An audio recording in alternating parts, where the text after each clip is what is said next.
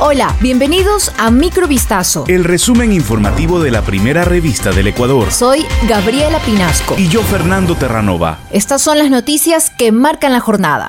El presidente de la República, Guillermo Lazo, anunció la eliminación del examen de ingreso a la universidad que aplicaba la Secretaría de Educación Superior, Ciencia, Tecnología e Innovación, CENESIT. Esto como parte de las reformas a la Ley Orgánica de Educación Superior, LOES, anunciadas en un evento realizado en Guayaquil la noche del pasado jueves. En el documento suscrito se anunció la eliminación del examen Transformar, que era uno de los requisitos para acceder a la educación superior en Ecuador. Con esta resolución, cada universidad pública del país tendrá que establecer su propio proceso para admitir a los postulantes.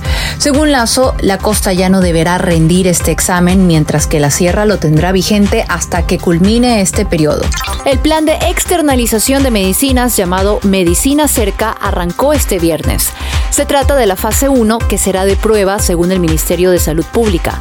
El plan se comenzó a aplicar en los hospitales de especialidades Guayaquil, Dr. Abel Gilbert Pontón y Monte Sinaí. De acuerdo con esta cartera de Estado, la estrategia de abastecimiento de medicamentos tendrá cuatro fases y se implementará de forma progresiva en el país. Con este plan se busca que los hospitales y centros de salud de la red pública integral de salud entreguen medicamentos de consulta externa a los usuarios a través de las farmacias particulares que están ubicadas alrededor de las unidades sanitarias. Según dijo el ministro de Salud José Ruales, los representantes de la Federación Médica Ecuatoriana y delegados del Colegio Químico de Farmacéuticos del Guayas vigilarán el proceso a través de vedurías.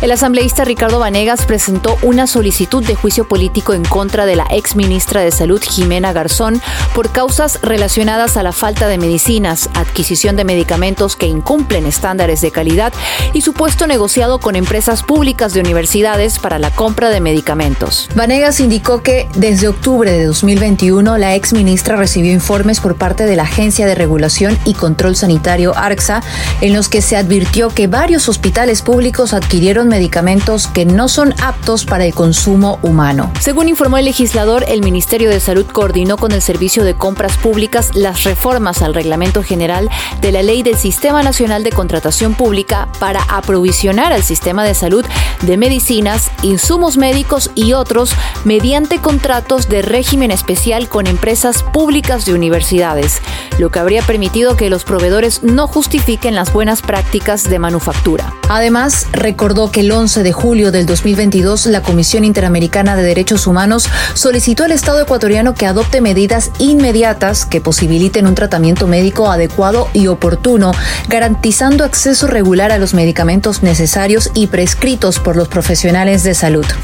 El registro civil rechazó una oferta para la compra del sistema para la emisión de cédulas y pasaportes que habría significado un ahorro a la entidad y a la optimización de recursos. Así lo informó la Contraloría General del Estado este viernes. Además, confirmó una glosa de 2.3 millones de dólares. Los responsables de este hecho serían el director general y el coordinador de asesoría jurídica del registro civil que elaboraron entre 2019 y 2020.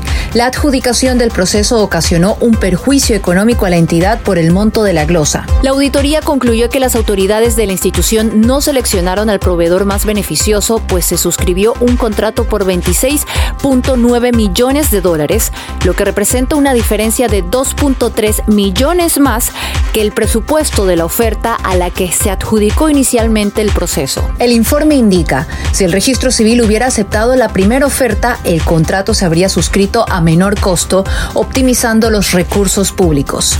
El consorcio Transdev y Metro de Medellín fue el oferente seleccionado para la operación del Metro de Quito.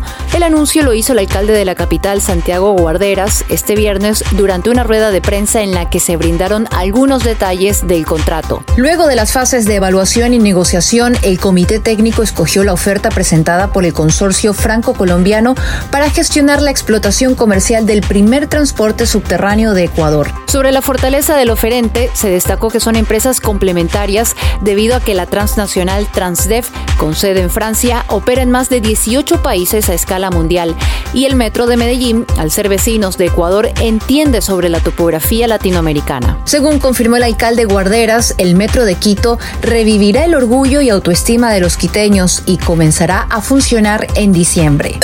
Esto fue Microvistazo. El resumen informativo de la primera revista del Ecuador. Volvemos mañana con más. Sigan pendientes a vistazo.com y a nuestras redes sociales.